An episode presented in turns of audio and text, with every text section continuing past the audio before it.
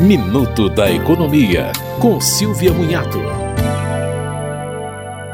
Portaria do Ministério da Saúde atualizou a lista de doenças relacionadas ao trabalho, incluindo transtornos mentais, como burnout, ansiedade e depressão.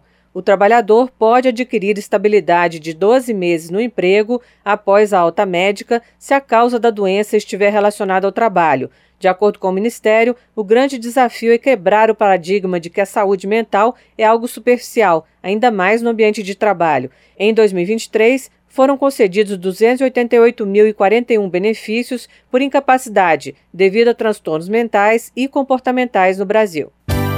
Você ouviu Minuto da Economia, com Silvia Munhato.